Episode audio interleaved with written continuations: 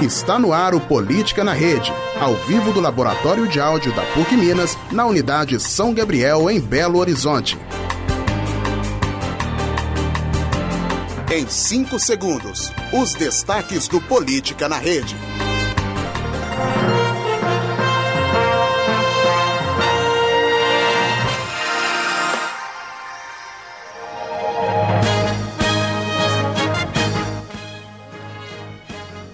Tribunal de Justiça de Minas Gerais aceita recurso de Clécio Andrade para anular mensalão mineiro. STF retoma nesta quarta-feira o julgamento que decide o futuro do ex-presidente Lula.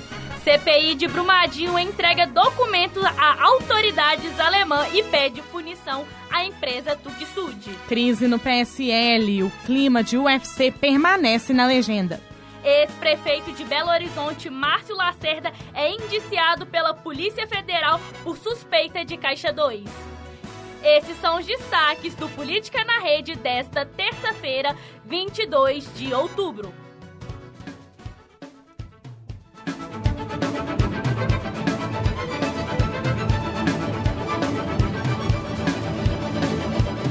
Política na Rede, conectando os fatos. Boa tarde, ouvintes ligados na Rádio Online. Começa agora mais um Política na Rede, hoje com a apresentação de Luana Pedra e Marina Velar. Boa tarde, ouvintes da Rádio Online. Bom, Marina, a gente começa aí falando então da, do principal julgamento deste ano, eu acredito, né? O STF vai retomar aí nessa quarta-feira, amanhã, no dia 23, o julgamento que decide o futuro do ex-presidente Lula, ou seja, se a prisão em segunda instância se concretizar, será a terceira mudança em pouco mais de, de 10 anos. Além disso, essa decisão pode é, liberar o Lula da cadeia.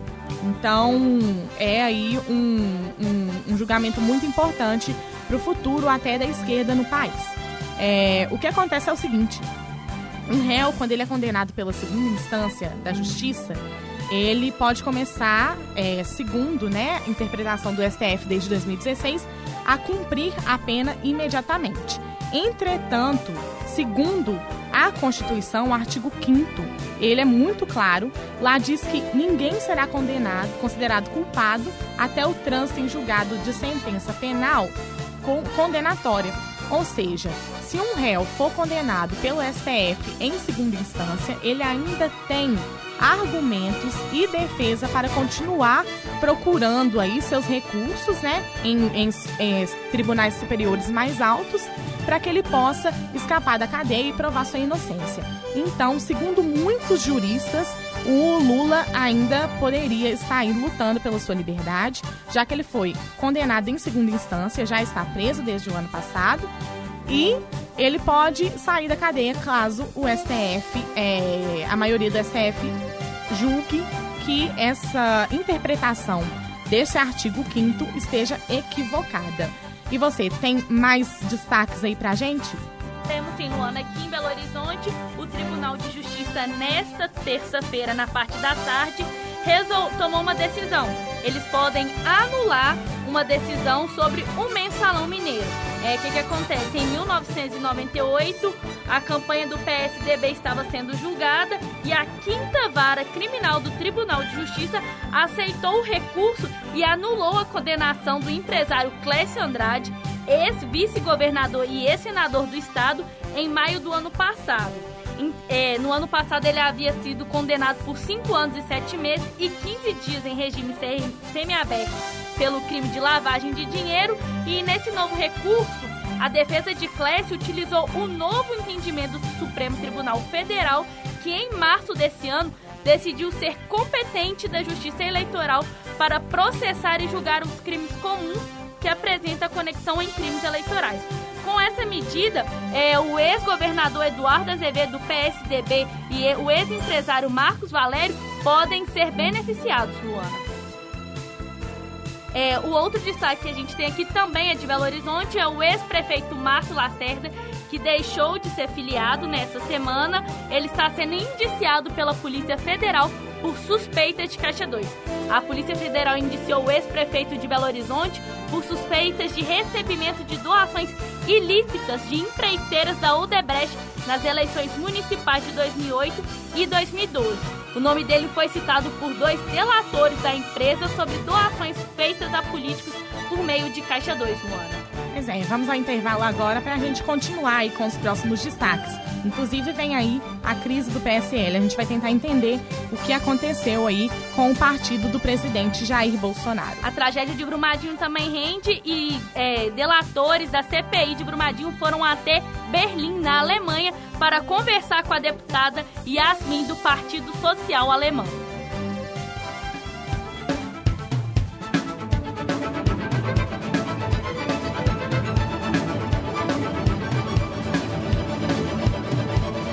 Política na Rede, conectando os fatos.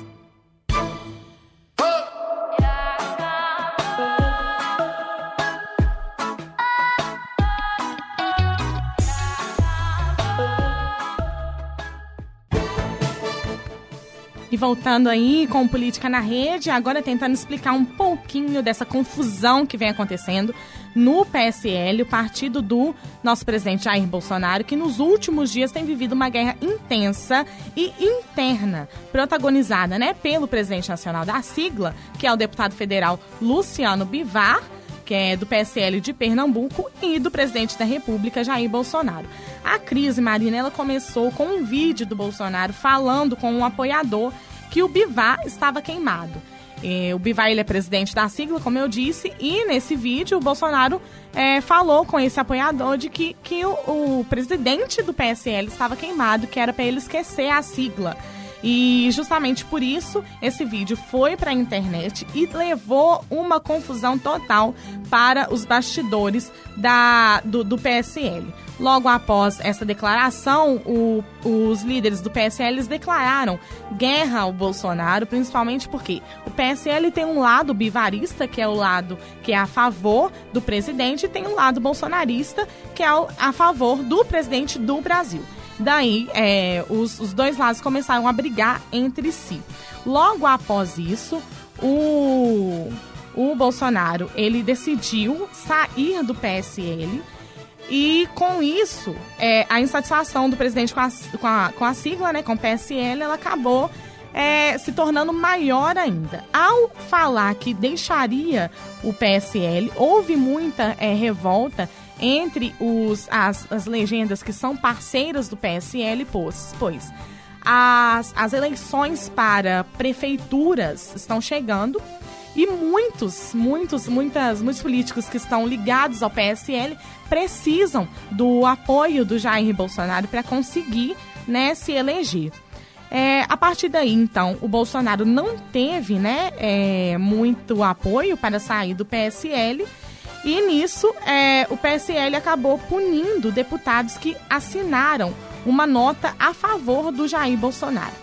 Entre essa crise, teve áudios vazados do, do presidente, teve áudios vazados do Bivar, teve áudios vazados do, dos deputados, um deles, inclusive, falando que implodir o presidente por ter trocado né, ele aí do, do, do da liderança do PSL na, no governo para poder colocar o Eduardo Bolsonaro.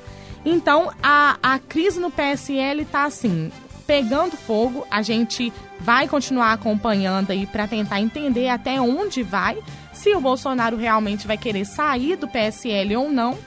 E pelos, pelos especialistas que estão estudando esse assunto, o principal motivo para o Bolsonaro ter criado essa crise dentro do próprio partido, além de querer, né, pegar aí um protagonismo na sigla, se tornar presidente também da sigla, ele também pensa na questão do fundo partidário que o PSL tem direito. É muito dinheiro, são 40 milhões, e só o PSL tem é, direito a esse dinheiro. Então, para futuras reeleições aí dos, dos, dos Bolsonaros, né, que estão aí é, buscando já, já vão começar a fazer campanha a partir do ano que vem, para poder buscar uma reeleição é, nos próximos anos e também para conseguir colocar mais pessoas do PSL no Brasil, tanto como prefeitura, como governador, é, cadeiras no Senado, na Câmara, é necessário que tenha esse fundo partidário para poder investir nas campanhas. Justamente por isso,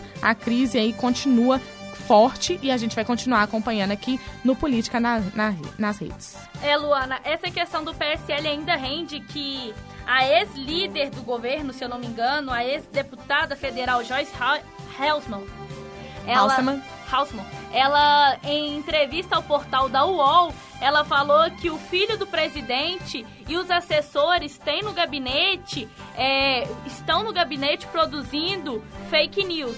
Ela cita que são mais de é, 1.500 páginas no Facebook responsáveis por soltar essa fake news e ela chamou isso de milícia digital, Luana. Pois é, Marina, o que acontece entre a Joyce Halseman e o Eduardo Bolsonaro é o seguinte.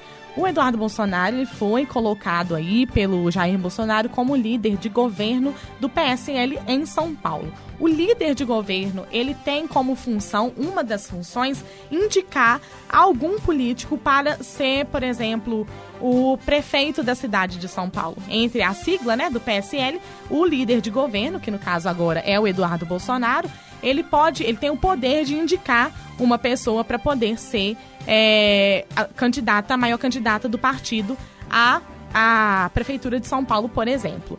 É, a Joyce Halseman, ela já pretendia ocupar esse cargo, já começou, inclusive, com uma pré-campanha para assumir aí a prefeitura da maior cidade do Brasil. Entretanto, com o Bolsonaro, né, o, o, o Eduardo Bolsonaro, enquanto líder de governo em São Paulo, ele já falou que não quer a Joyce Halseman como é, candidata à prefeitura da cidade. Então, os dois entraram nesse embate aí. A Joyce Halseman está fazendo várias ameaças ao governo Bolsonaro no Twitter, falando que tem áudio, que ela vai, que ela vai vazar áudio, falando que tem conversa gravada, que ela vai vazar essas conversas, caso ela se sinta atraída mais uma vez pelo governo, o qual ela apoiou e com bastante veemência, né, é, nos últimos tempos aí. A gente vai ficar acompanhando as novidades desse processo entre o PSL e o presidente do país e vamos atualizando vocês aqui no Política na Rede. Agora, Luana, é, a CPI de Brumadinho, que está responsável pela, por divulgar documentos e dados para punir os responsáveis do rompimento da barragem de Córrego do Feijão em Brumadinho, na região metropoli metropolitana de Belo Horizonte, é, tiveram reunidos na tarde dessa segunda-feira em Berlim, a convite do governo alemão. O relator da comissão parlamentar do inquérito de Brumadinho, o deputado Rogério Correia, do PT, e o presidente do colegiado, o deputado Júlio Delgado, do PSB, eles levaram documentos e dados técnicos para auxiliar na, na apuração e na punição dos responsáveis pelo rompimento da barragem da Vale. É, a empresa alemã Tuvisud é uma das investigadas e pode ser até responsabilizada por ter liberado os atestados de segurança e de estabilidade da barragem, que deixou 251 mortos, 19, 19 ainda continuam desaparecidos e é considerado uma das maiores tragédias do país, se não do mundo, né, Luana? Com certeza, se não do mundo. Inclusive, Marina, a gente tem um lembrete triste para fazer, que é o aniversário, né, de quatro anos aí da tragédia de Mariana, que deixou 19 mortos, muitos feridos, muita gente ainda sem casa, sem abrigo. É, a Fundação Renova está aí há três anos tentando construir uma nova Bento Rodrigues que não sai de jeito nenhum. A gente, inclusive, aqui é, força essa crítica à, à Fundação Renova e vai fazer aí quatro anos de impunidade, já que a gente ainda não tem os responsáveis aí pela tragédia de Mariana e ainda mais é, com tendo um caso recorrente, né? Que foi essa infeliz tragédia de Brumadinho também, ambas é, responsáveis pela Vale, né? E a gente deixa aí o nosso, a nossa crítica à mineração de Minas Gerais, que infelizmente é totalmente irresponsável com as licitações referentes à mineração. Já que a gente está falando de mineração, Luana, hoje a Vale emitiu um comunicado avisando que a barragem localizada em Itabira, também em Minas Gerais, elevou o grau dela para 1, que é um nível de segurança, é um risco, um risco de segurança muito alto, mas ela avisou que não será necessário fazer o deslocamento de quem mora próximo. Mas fala isso pro morador que tá lá, né, Luana? Como é Pois que é. dorme sossegado, sabendo que uma barragem pode se romper a qualquer momento. Então, a gente também vai atualizando vocês. O Política na Rede dessa terça-feira, 22 de outubro, fica por aí. E não perca, na próxima sexta-feira, no dia 25, teremos o PUC em Campos também às 17 horas. Foi um, um prazer apresentar o Política na Rede com você, Marina. Espero que possa voltar mais vezes. Muito obrigada, Luana. Muito obrigada, ouvintes da Rádio Online. Tenha uma boa tarde. Boa tarde.